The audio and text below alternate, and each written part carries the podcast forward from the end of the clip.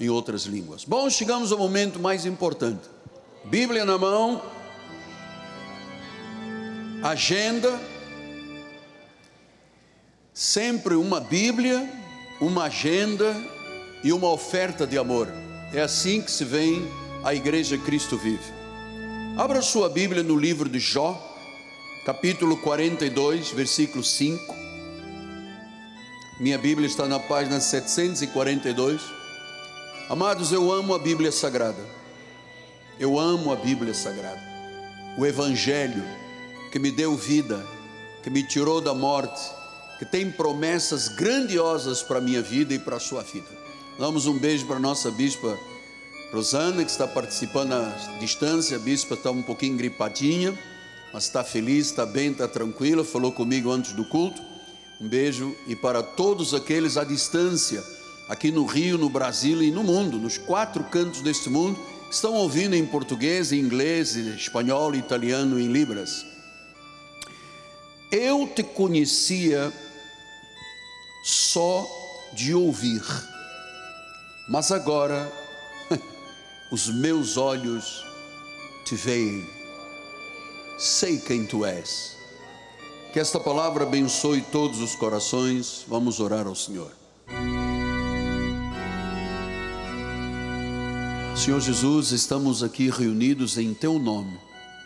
Acreditamos que esta reunião é um desígnio de Deus que foi promulgado desde antes da fundação do mundo o Senhor tinha desígnios proféticos e aqui, Senhor, encontrou um povo de coração sincero, verdadeiro, aberto para receber a palavra e através do altar podermos alcançar tribos, povos, línguas e nações.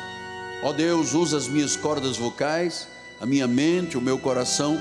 Eu sei que em mim não há bem algum, não tenho capacidade Ó Deus, sou o menor dos apóstolos, mas o Senhor tem como desígnio usar a minha vida de forma graciosa e misericordiosa. Então, fala para educar a tua igreja, em nome de Jesus e a igreja do Senhor diga. Muito obrigado, amado bispo. Saudades desse órgão, hein? Meus amados irmãos, minha família, santos preciosos, meus filhinhos na fé em Cristo Jesus. O nosso ministério tem um chamado para ser fiel à palavra de Deus, um chamado a ser fiel ao único e verdadeiro Evangelho que é o da graça e da verdade.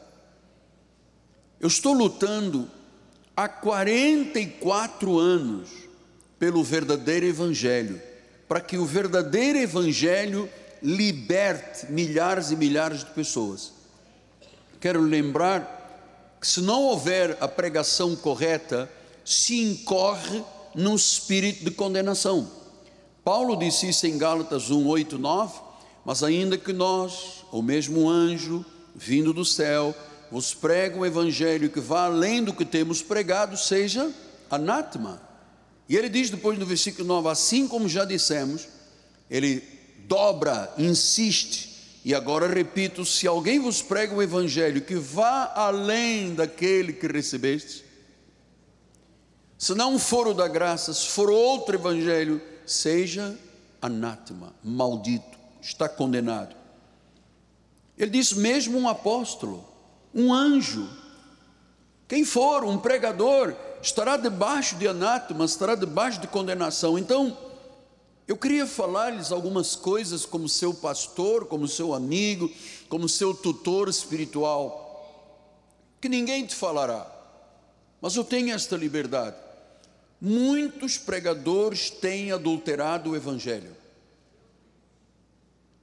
Sabe o que essas igrejas estão recebendo? maldição.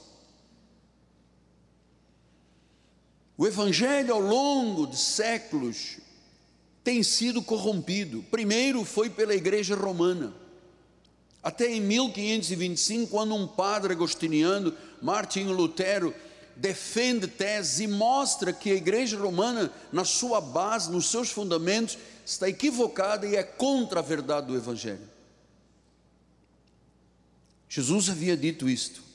Em Mateus 22, 29, ele disse: Errais não conhecendo as Escrituras nem o poder de Deus. Ou seja, se eu não conhecer as Escrituras, e eu volto a dizer, não se conhece a Bíblia em pequenos estudos e sermõezinhos de 10, 15 minutos. Só um sermão expositivo, que é a minha forma de pregar. Só quando se apresentam diversas facetas, se conferem coisas espirituais com espirituais, é que você conhece e não erra mais. Ele disse: Errais não conhecendo as Escrituras, não conhecendo as Escrituras, não se conhece o poder de Deus, porque o poder de Deus emana da Sua palavra. Minha chamada e meu ministério é ensinar, expor de forma correta as Escrituras. Para que, apóstolo? Para que o verdadeiro Deus, Senhor Jesus Cristo, seja conhecido. O Deus verdadeiro.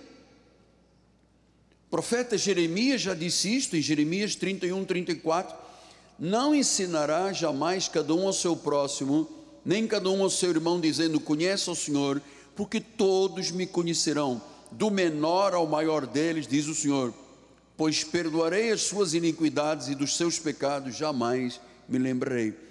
Diz: Todos me conhecerão, como um só Deus, como um único Deus, como verdadeiro Deus, dizendo ao povo de Deus que não pode criar a imagem de outros deuses. Não conhecendo Deus e o poder das Escrituras, é a razão porque há tantas falsas religiões, tantos ídolos.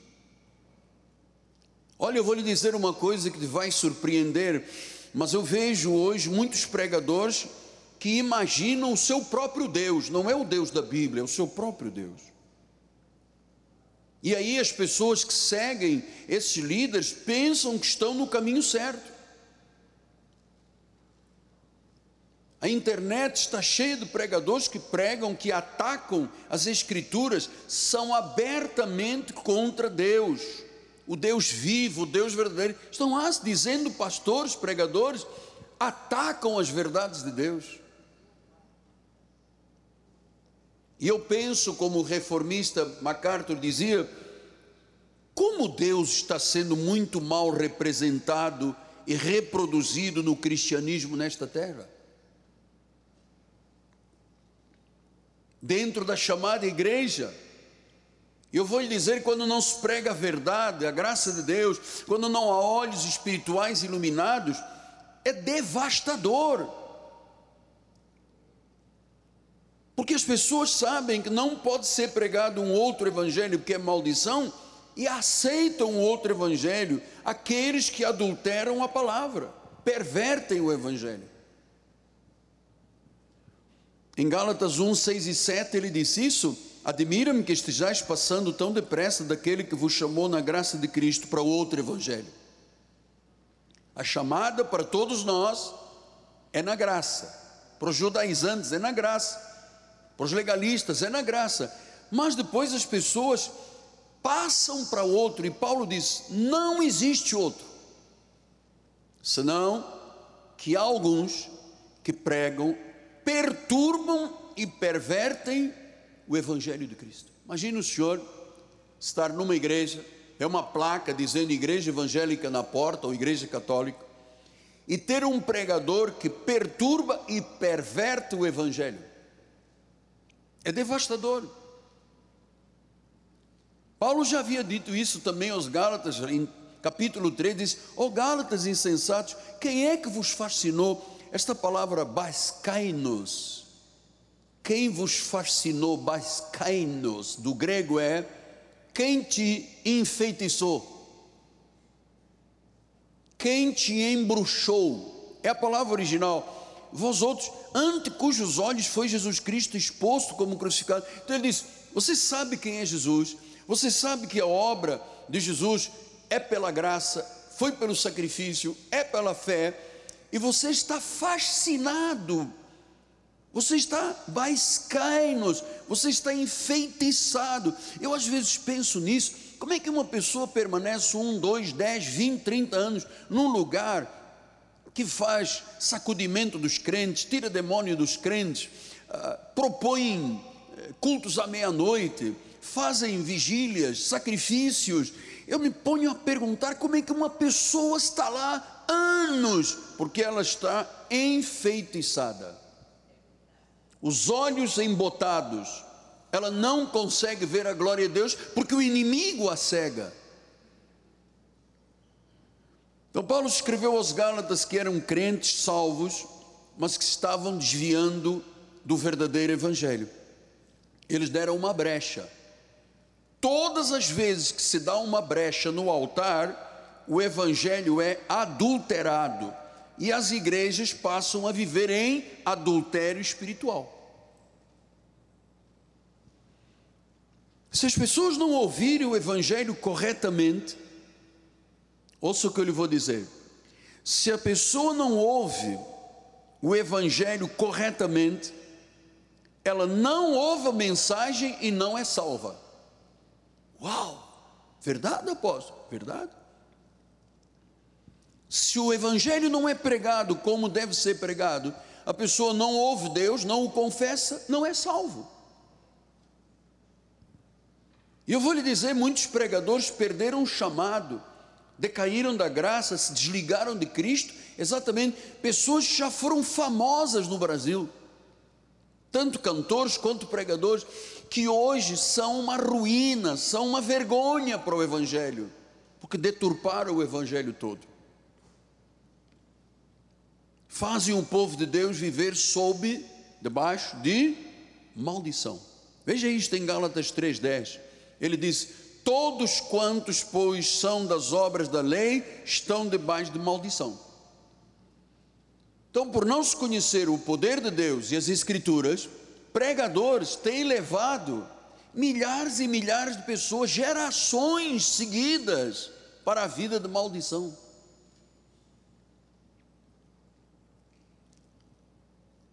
Então, o movimento evangélico no Brasil criou um Deus que não é o Deus das Sagradas Escrituras. Criaram na realidade um ídolo, mas que não é. Eu quando vejo um pregador dizendo, este, esta semente de feijão vai curar a Covid, e vejo milhares de pessoas pegando numa semente de feijão, eu digo, Deus, esta pessoa não está seguindo o Deus das Escrituras, está seguindo um ídolo. João 4, 22. Vós adorais o que não conheceis. Nós adoramos o que conhecemos, porque a salvação vem dos judeus. Vem de quem? De Jesus. Então criaram um movimento evangélico, criou um Deus que não é o Deus das Sagradas Escrituras, porque você não vê uma igreja falando sobre morte, ressurreição, propiciação de pecados, vida eterna, juízo final. Não vê. Você vê influenciadores nos altares com computadores explicando às pessoas, não, porque você nasceu para ser maior que Deus, você nasceu para ser uma pessoa, você pode ser, você pode ser, e você não vê ninguém conhecendo as sagradas escrituras de forma profunda, por isso o povo erra. Então isso se passou também quando Paulo visitou Atenas, na Grécia, capital da Grécia. Vamos estudar um pouquinho isso, que eu acho tão importante. Dizem Atos 17, 16: enquanto Paulo esperava em Atenas, ele foi lá para, foi chamado para pregar em Atenas. Diz que o seu espírito se revoltava em face da idolatria dominante na cidade. Então, um Deus sem poder supremo, apenas com boas intenções, é o que se prega hoje. E aí, Satanás vai apresentando os obstáculos dele e criando as doutrinas dele. Hoje em dia, há um Deus pop gospel. Pop gospel. O Cristo pop gospel, que gera, vou lhe dizer uma coisa, uma podridão no meio que deveria de ser santo. Uma podridão. Cristo, pop, gospel. Fazem coisas que nem os ímpios têm coragem de fazer. Pregadores, cantores, adoradores expressivos, dizem ser cristãos, mas são uma farsa. O culto é um show. Vamos ao show. Amado, Deus não pode estar no meio desses encontros. Isso não é o evangelho puro, saudável, são, o evangelho de Cristo. É mercantilismo, é comércio, em nome de Jesus. Não é o evangelho que salva. Não é a água da vida. É uma água absintosa, amarga e suja. Claro, são milhares de cegos espirituais enganando com filosofias. Paulo disse isso. Em Colossenses 2,8 ele diz: cuidado. Essa palavra grega, blepo, atenção, cuidado, que ninguém vos venha enredar com a sua filosofia, com vãs sutilezas, tradição dos homens, rudimentos do mundo, e não segundo Cristo. Porque onde há mensagens segundo Cristo, não há tradições do homem, não há vãs sutilezas e não há filosofias enredando as pessoas. Eu estou lhe dizendo, são gerações e gerações. Bisavô era legalista, que passou para o avô, que passou para o filho, que passou para o neto, que passou para o bisneto. Uma rede de prisão. As pessoas perdem a essência da vida, anos e anos, o diabo, o diabo, o demônio, o demônio, perdeu a salvação, ganhou a salvação. É, é triste. São cegos conduzindo cegos. Amados, só a graça de Deus tira a pessoa desse adormecimento espiritual. Porque hoje em dia, se você é uma, uma pessoa que busca a verdade, sabe o que eu estou dizendo. O Cristo que tem sido pregado na maioria dos lugares é um Cristo falso, que cria ilusões. Igrejas que são fábrica de ilusões, igrejas que são como feitiçaria. Uau! O senhor tem coragem de dizer isso, apóstolo? Tem. Tenho, alguém tem que te ensinar a verdade. Tem que te ensinar a verdade.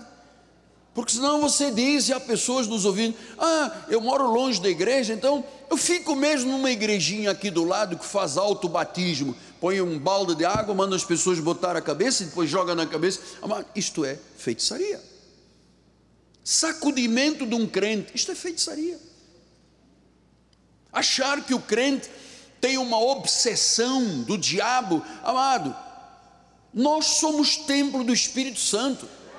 Não existe possibilidade do teu coração ter lá um espaço para o diabo, o demônio, ou quem quer que seja. Você é propriedade, o quê? Exclusiva de Deus, nação santa, raça eleita.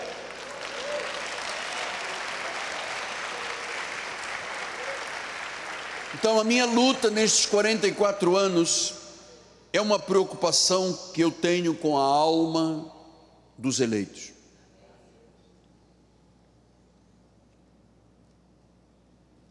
A minha preocupação é com a alma das pessoas. Você pode ser uma pessoa que dá um milhão para a igreja, ou um real, ou não dá nada.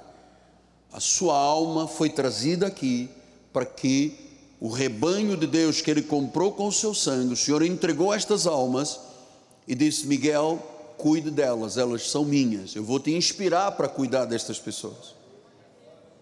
Então a minha preocupação é com a alma dos eleitos. Agora, quando você vê um pregador que tem sede de poder, que se torna uma personalidade gospel, ninguém pode aproximar, uma celebridade, um popstar, um bezerro de ouro, ele quer ser adorado, e as pessoas cegas vão e adoram. Eu estava vendo hoje uma matéria de uma pessoa falando de uma igreja que está vivendo esse drama, e ela dizia na matéria: há pregadores estão levando o povo a terem doenças mentais. Crises de ansiedade, crises de pânico, do pregador no altar, porque ele diz: Eu vejo o diabo, o diabo vai te pegar. Deus apagou o nome do livro da vida, e a pessoa fica tão obcecada com isto que começa a desenvolver doenças mentais, ansiedade, transtorno, pânico.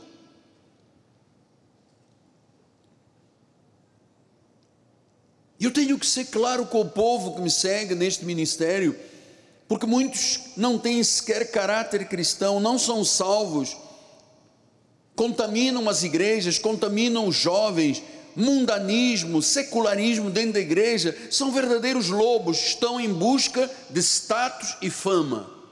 Mas a igreja não tem justiça, santidade e verdade. Nós estamos vivendo o final dos tempos, amados. Paulo ensinou que nesse final dos tempos muitos apostatariam da fé, muitos se desviariam da fé. O Brasil tem 17 ou 18 milhões de pessoas evangélicas ditas que se desviaram das igrejas. Todas as igrejas no mundo inteiro perderam 60% dos seus membros com a Covid. A Covid foi mais forte do que Deus. 60% das pessoas não voltaram às igrejas evangélicas. É o final dos tempos. A igreja e o altar está sendo substituída pelos influências, mentirosos, enganadores, mundanos que travestem o verdadeiro evangelho. O profeta já falava disto, o profeta Amós. 5, 21 disse: Aborreço, desprezo as vossas festas, com as vossas assembleias solenes eu não tenho nenhum prazer, disse Deus. E ainda me ofereceis holocaustos, vossas ofertas de manjares, não me agradarei deles, nem atentarei para as ofertas pacíficas dos vossos animais cevados. Então Deus está dizendo, depois diz no versículo 20, 23: Afasta de mim os trépitos dos teus cânticos, porque não ouvirei as melodias das tuas liras.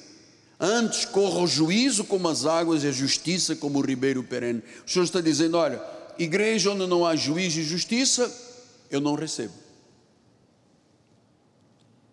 Amados, você está sendo educado segundo os princípios da graça, com os fundamentos, para que você não se curva a Baal.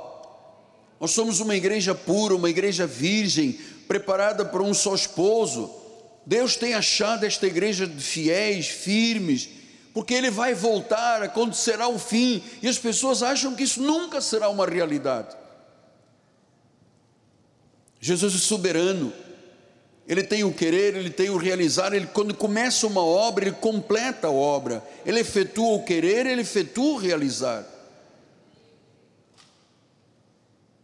Então há uma espécie de Deus inventado por grandes líderes do Brasil das igrejas. Uma espécie de Deus, uma imagem blasfema do verdadeiro Deus e eu acho que estas pessoas não amam nem conhecem o ressuscitado. Porque o verdadeiro Deus, Jesus Cristo, é perfeito, é todo-poderoso, é sabedoria, é santidade, tem tesouro de sabedoria, tem toda a autoridade. Nós não podemos roubar o lugar do Deus vivo da igreja. A nossa mensagem não pode ser uma mensagem que embriaga as pessoas, que embruxa as pessoas. Deus não dá honra ao ministério que tem este comportamento. Muito do que se chama culto racional, na realidade é um show, muita música, mas nenhum ensino bíblico. E como diz o pregador, o velho pregador do brasileiro, são analfabetos na Bíblia, é verdade. Ah, e muitos pregadores gostam de serem cantores, gostam de ser bajulados gostam de ser reconhecidos, barganham as suas posições nas campanhas, nas vigílias, nos cultos de vitória, no mercantilismo. Isso é uma ilusão que se faz ao povo. Na realidade, estas pessoas são animadores de auditório. Mas pregadores da palavra existem poucos.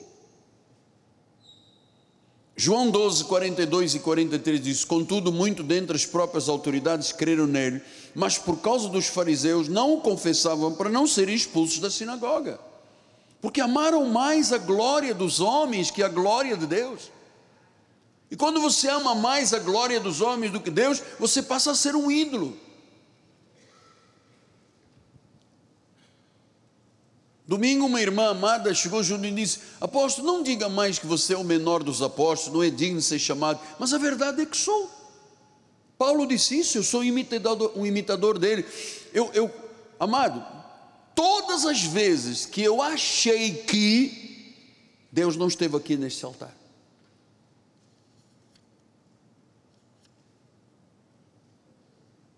Deus me fez tirar o anel de bispo, o anel de advogado, me despiu totalmente dessa ideia de que alguma coisa poderia ser através da minha vida. E ele me disse: tudo é através de mim e não de você. Através de mim e não de você.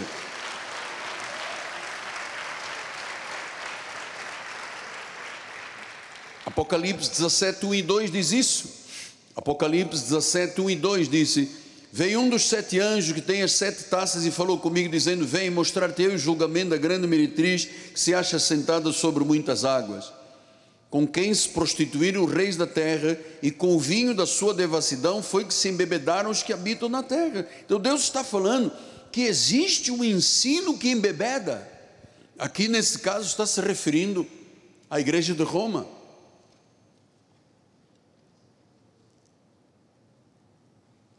Ministérios cujos líderes são criadores do seu próprio destino, como se fossem Deus. São artistas espirituais, são fraudulentos da palavra, vendem mentiras.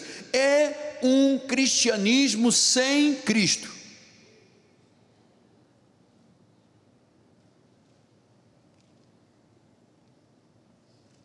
É cristianismo sem Cristo. É uma religião pagã está muito longe de Deus. O que muitos pensam é no poder, no dinheiro e na fama. Pastor, e quem é a fonte de tudo isso? Satanás. Ele é o enganador. Foi isso que Satanás ofereceu a Jesus no deserto.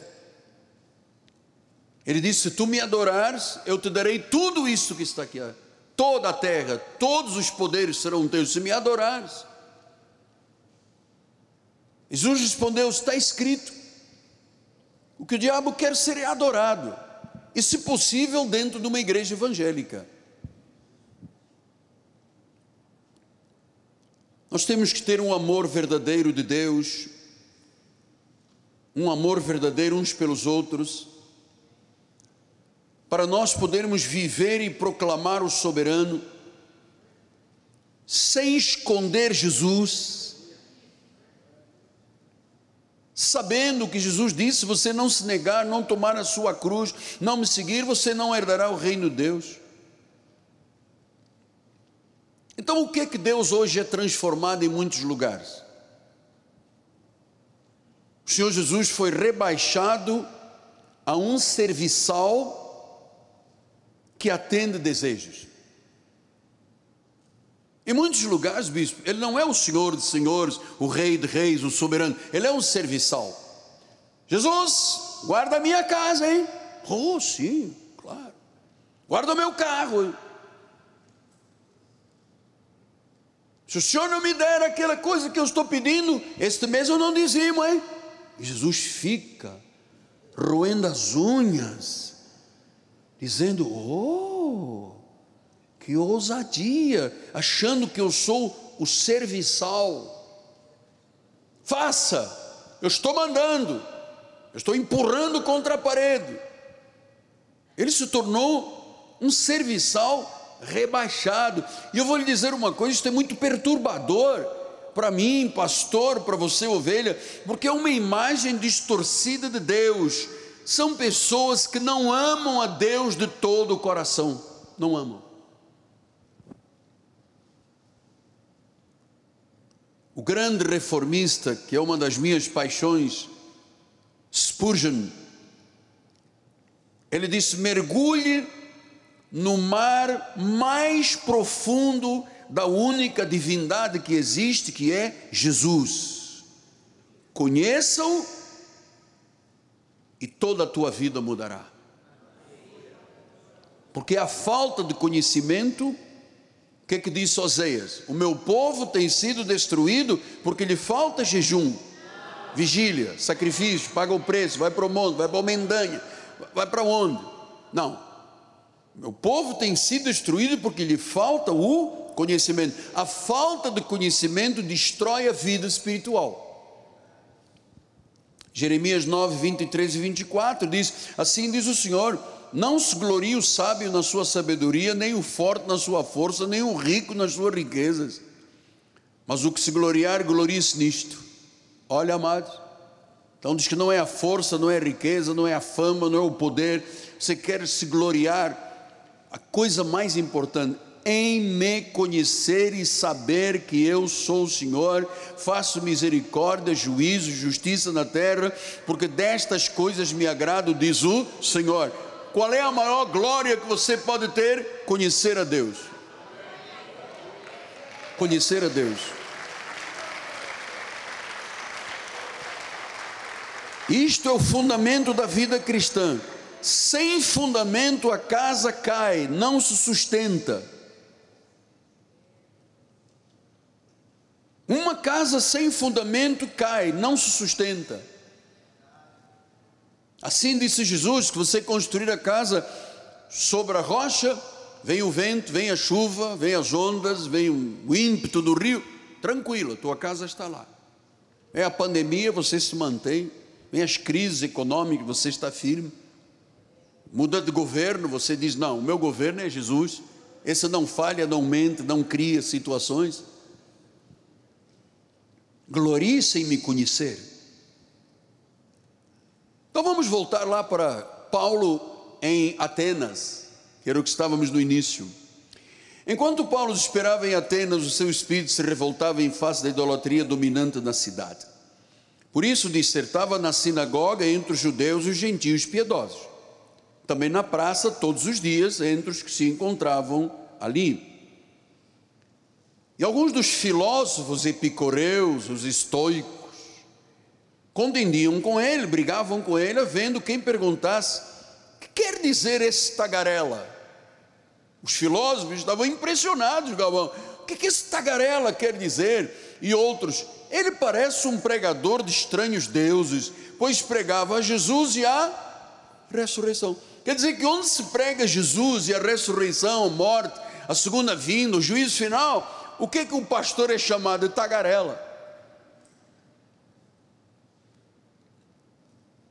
Pregava Jesus e ressurreição, ele é um tagarela. Versículo número 19, ele diz: Então, tomando consigo, levaram-no para o Areópago. O Areópago era como se fosse um tribunal religioso, o Supremo Tribunal da Grécia, ali de Atenas.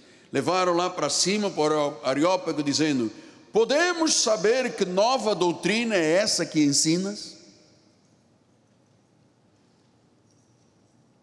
Em 1989, quando o Espírito Santo tirou as escamas dos meus olhos e arrancou os véus do meu coração e fez-me entender a graça, eu me recordo que Deus tenha graça e misericórdia para com todos, porque eu não tenho nada a ver com isso, mas o mundo inteiro da rádio e da televisão pulou para cima de mim e disse: quem é este homem? Que doutrina é essa? Predestinação não existe. Deus se equivocou. Oxente. Então agora Deus se equivoca? Quem é esse Deus? Que doutrina é essa que você ensina? Versículo 22. Então Paulo, levantando-se no meio do Areópago, no Supremo Tribunal, disse: Senhores atenienses, em tudo vos vejo acentuadamente religiosos. Então Paulo diz: a única coisa é que você é um religioso. fanático religioso. Versículo 23 disse: Porque passando e observando os objetos do vosso culto, encontrei também um altar no qual estava inscrito ao Deus desconhecido.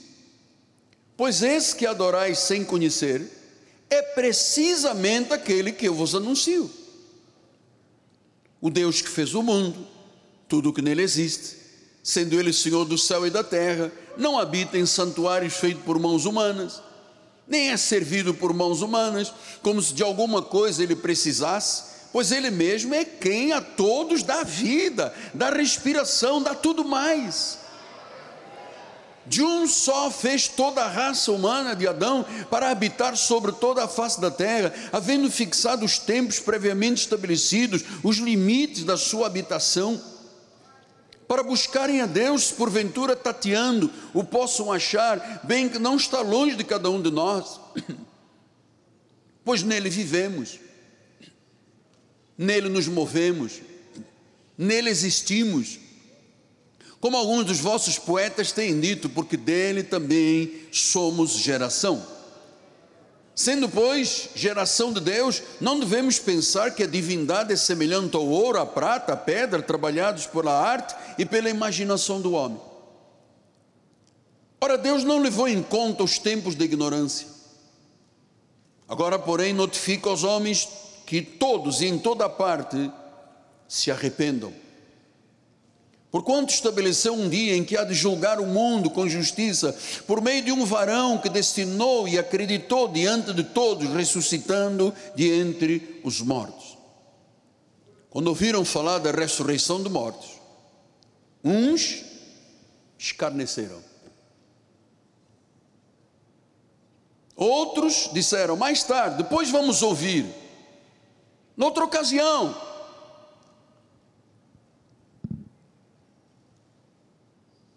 Por essa altura, Paulo se retirou do meio deles. Houve, porém, alguns homens que se agregaram, creram. Uns disseram: Não, isso não existe.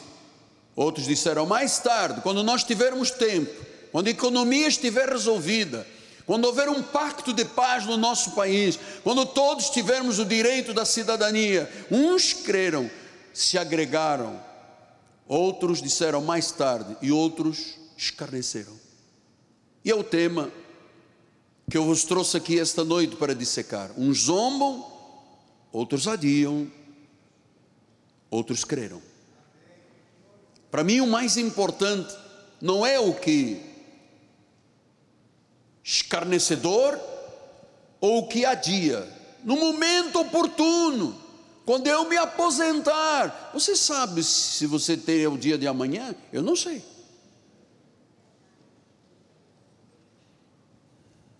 Mas o que importa é que muitos creram, se agregaram a ele. Dionísio, o Areopagita, uma mulher chamada Damares, e com eles outros mais creram. Então Jesus é o Deus verdadeiro. A mensagem, quando é pregada, não pode ser escarnecida, não pode ser deixada para uma outra ocasião, mas ela tem que ser crida, acreditada. A cultura cristã não fala disso hoje em dia. Parece que o Espírito Santo não convence do pecado, da justiça e do juízo. Mas a verdade é que o juízo de Deus está vindo, Ele é o juiz. Ele ressuscitou, Ele vive. Ele é o Salvador, Ele é o Senhor. E eu queria dizer a alguém que está lá do outro lado: não zombe, não se carneça, não adie, mas acredite. Honra somente a Deus. Só Ele vive, só Ele é o Senhor, só Ele é Deus, não adie. Porque quando você adia e acha, eu vou encontrar um momento propício, você não encontra um momento propício. a mensagem não pode ser adiada nem escarnecida.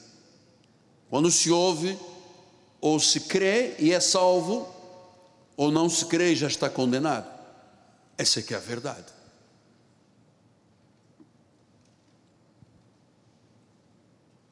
E eu vou lhe dizer que o que você ouviu esta noite foi alimento sólido para a mudança de vida de todos nós. Porque a pregação é para mudar a vida. E há pessoas que, quando ouvem uma mensagem forte, elas não mudam de vida, elas mudam de igreja. Elas procuram uma igreja onde a pessoa esteja mais adequada, onde haja show, ninguém sabe quem eu sou, e eu vou tocando a minha vida.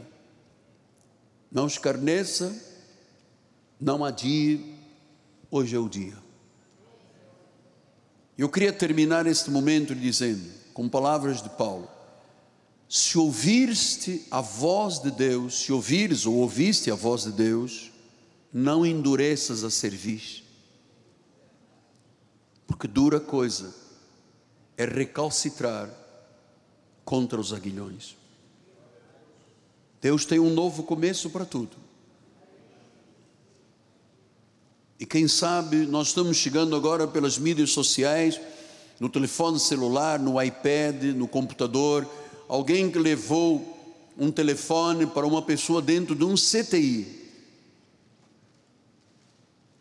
Dentro de um CTI. Essa foi a imagem que Deus me mostrou esta manhã cedo. Uma pessoa dentro do CTI, cheia de aparelhos. E eu queria dizer, eu não sei quem é esta pessoa, mas a palavra chegou até você. Você está curado agora em nome de Jesus. Porque você creu naquilo que o profeta lhe ensinou. E você que está aqui dentro, não saia esta noite deste santuário sem esta decisão, porque eu não sei, não conheço todos pessoalmente, mas há pessoas que estão empurrando.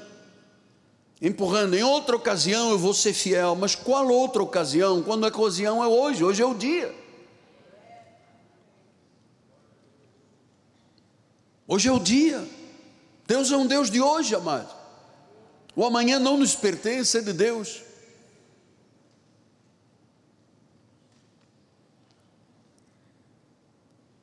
Hoje de manhã eu ouvi uma história, eu queria terminar com essa, um testemunho de uma família que tinha duas filhas,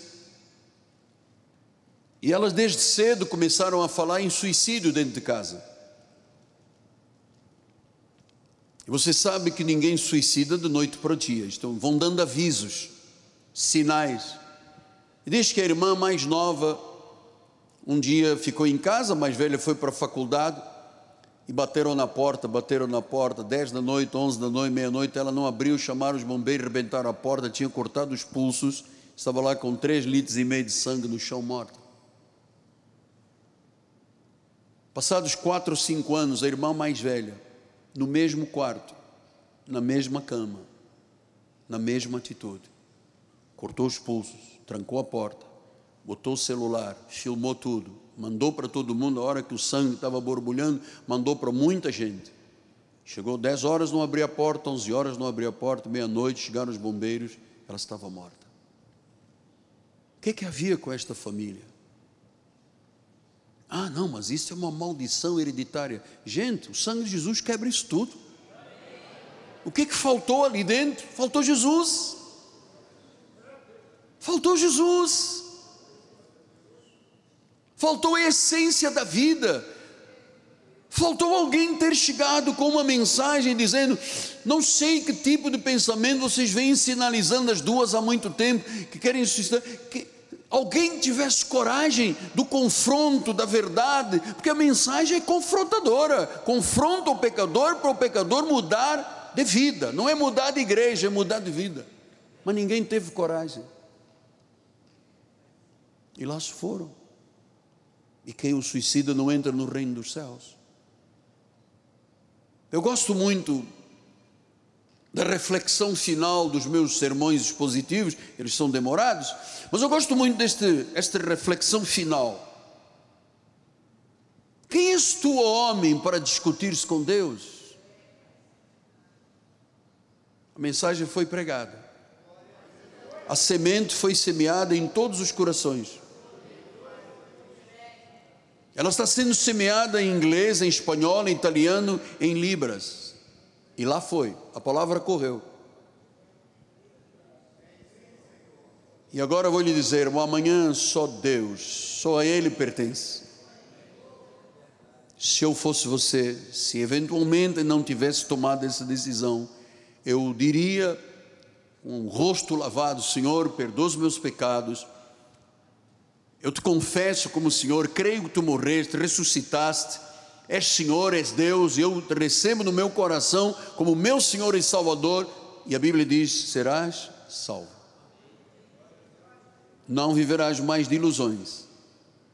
Terás uma vida profícua, abençoada, próspera, feliz, com a essência da vida. O que é que me faz acordar todos os dias feliz? A essência da vida que é Jesus. A essência, a vida.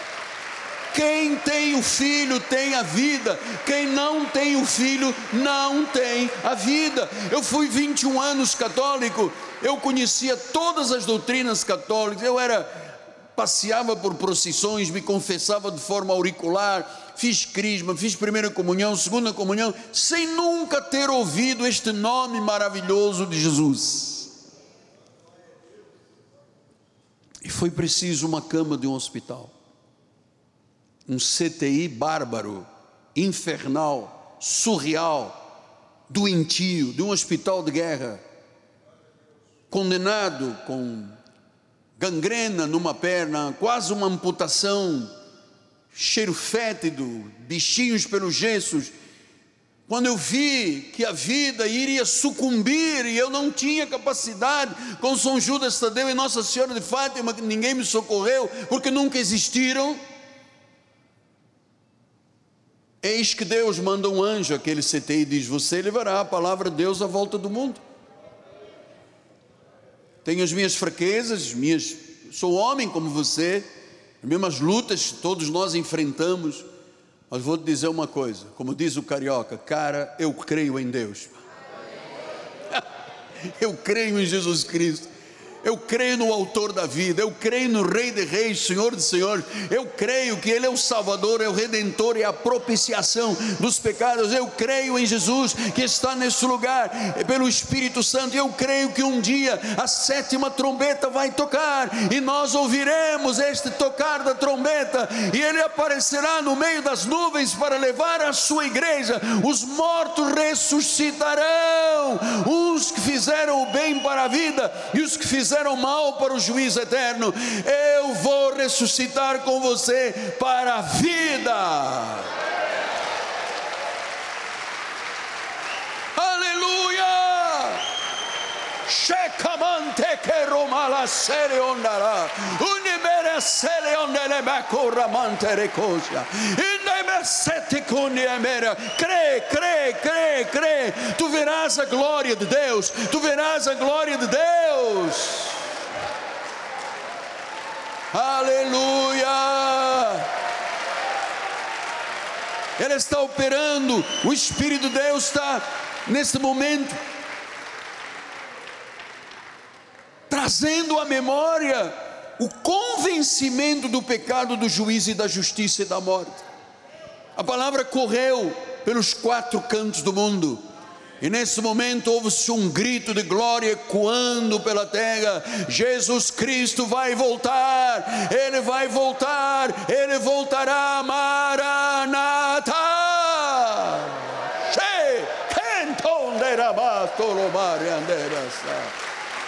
Glória a Deus, glória a Deus, glória a Deus. Que glória nós conhecemos a Deus, que glória! Obrigado, Jesus. Muito obrigado pelo ensino da verdade. A verdade libertou esta noite. Em nome de Jesus. Tu és o verdadeiro Deus. Nós cremos a igreja diga comigo: Amém, Amém e Amém. Graças a Deus.